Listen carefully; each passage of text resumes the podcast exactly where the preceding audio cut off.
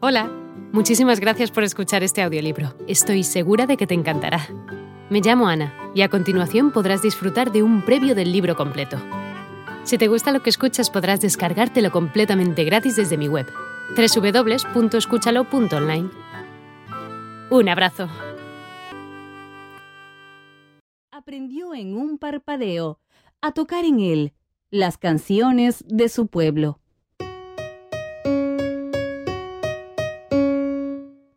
Su viaje a Barcelona.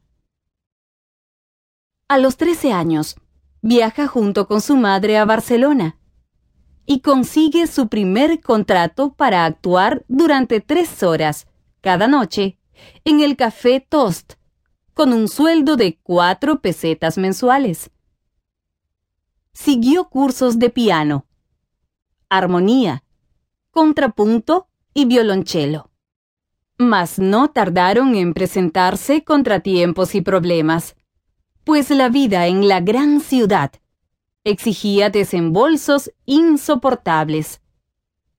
Pese a sus pocos años, Pau, dando muestra de la tenacidad que había de ser norma de su vida, se empeñó en buscar un trabajo que le procurara los ingresos necesarios para continuar sus estudios.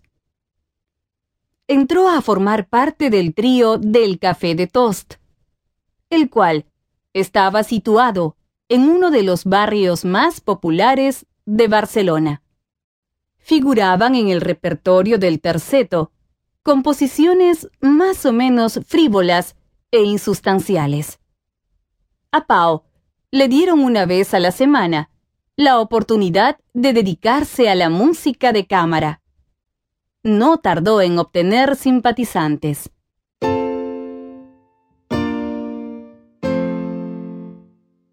La amistad del conde de Morphy.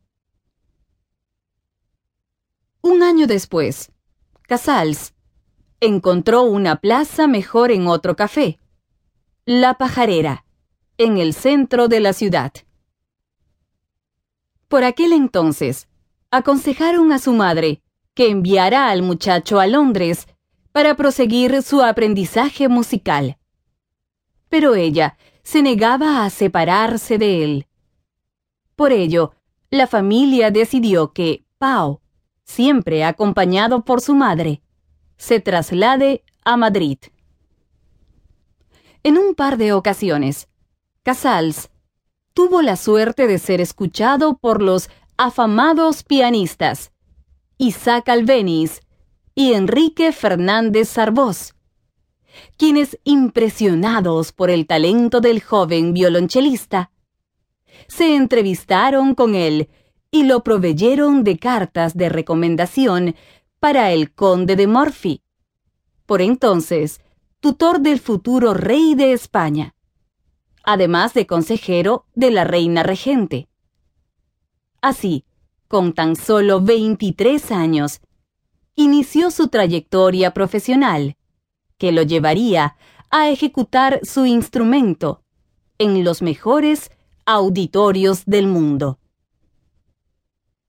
Era el conde un amante apasionado de la música, y desde el primer momento mostró vivo interés por el muchacho, interés que pronto habría de trocarse en vehemente admiración. Dos años permaneció Casals en la corte de España, dedicado al estudio del contrapunto con Tomás Bretón y al de composición y música de cámara con Jesús Monasterio, tan gratamente recordado por el genial violonchelista.